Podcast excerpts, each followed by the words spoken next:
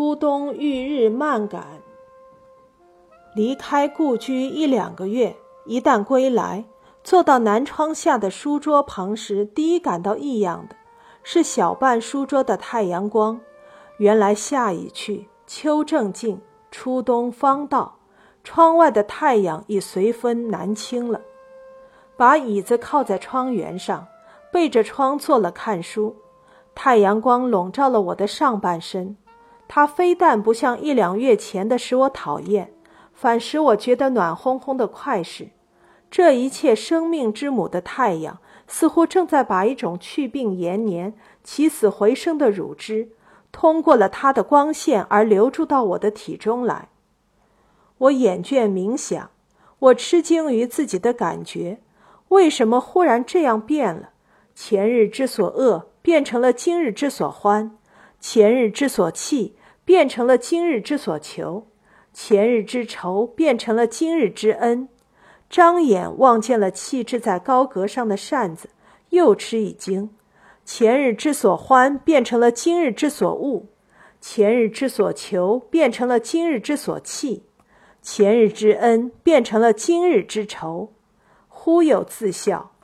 夏日可畏，冬日可爱，以及团扇弃捐，乃古之名言，夫人皆知。又何足吃惊？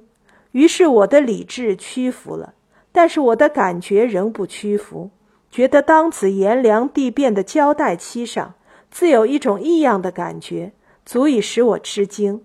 这仿佛是太阳已经落山，而天还没有全黑的傍晚时光。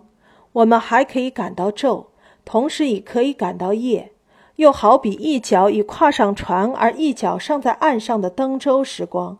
我们还可以感到路，同时亦可以感到水。我们在夜里故皆知道有昼，在船上故皆知道有路，但只是知道而已，不是实感。我久被初冬的日光笼罩在南窗下，身上发出汗来。渐渐润湿了衬衣。当此之时，浴日的实感与挥扇的实感在我身中混成一气，这不是可吃惊的经验吗？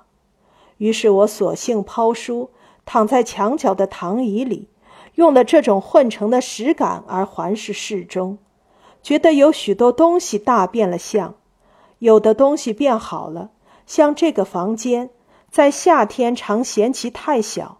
洞开了一切窗门还不够，几乎想拆去墙壁才好。但现在忽然大起来，大得很，不久将要用平围把它隔小来了。又如岸上这把热水壶，以前曾被茶缸驱逐到碗橱的角里，现在又像纪念碑似的矗立在眼前了。棉被从前在伏日里晒的时候，大家讨嫌它既笨且厚。现在铺在床里，忽然使人悦目，样子也薄起来了。沙发椅子曾经想卖掉，现在幸而没有人买去。从前曾经想替黑猫脱下皮袍子，现在却羡慕它了。反之，有的东西变坏了，像风。从前人遇到了它都称快哉，欢迎它进来，现在渐渐拒绝它。不久要像防贼一样严防他入室了，又如竹榻，以前曾为众人所保，及一时之荣，现在已无人问津，形容枯槁，毫无生气了。壁上一张汽水广告画，脚上画着一大瓶汽水和一只泛滥着白泡沫的玻璃杯，下面画着海水浴图。以前望见汽水图，口角生津。看了海水浴图，恨不得自己做了画中人。现在这幅画几乎使人打寒噤了。裸体的杨简简跌坐在窗口的小书架上，以前觉得他太写意，现在看他可怜起来。希腊古代名雕的石膏模型维纳斯立像，把裙子褪在大腿边，高高的独立在凌空的花盆架上。我在夏天看见他的脸孔是带笑的，这几天望去，忽觉其容有蹙，好像在悲叹他自己失去了两只手臂，无法拉起裙子来御寒。其实物何尝变相？是我自己的感觉变判了。感觉何以能变判？是自然教他的。自然的命令何其严重！夏天不由你不爱风，冬天不由你不爱日。自然的命令又何其滑稽！在夏天定要你赞颂冬天所诅咒的，在冬天定要你诅咒夏天所赞颂的。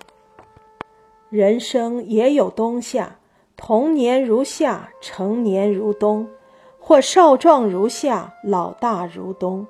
在人生的冬夏，自然也常教人的感觉变判，其命令也有这般严重，又这般滑稽。